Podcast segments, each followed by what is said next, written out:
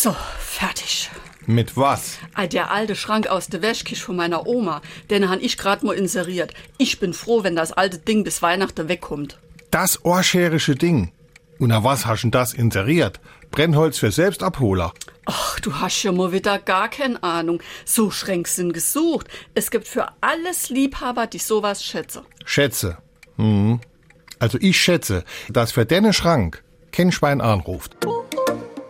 SR3. Warum wir so reden.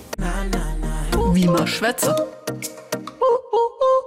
Das Schwein hat es in viele Redewendungen geschafft. Mal ist etwas unter aller Sau oder jemand hat so eine schreckliche Handschrift, quasi eine Sauklaue, dass es kein Schwein lesen kann.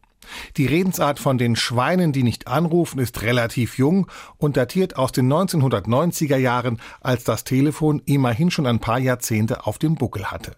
Der Sänger Max Rabe veröffentlichte 1992, angelehnt an den Stil der 30er Jahre, das Lied Kein Schwein ruft mich an. Das wurde so oft rauf und runter gespielt, dass eine Zeile aus dem Refrain zur Redewendung wurde. SR3.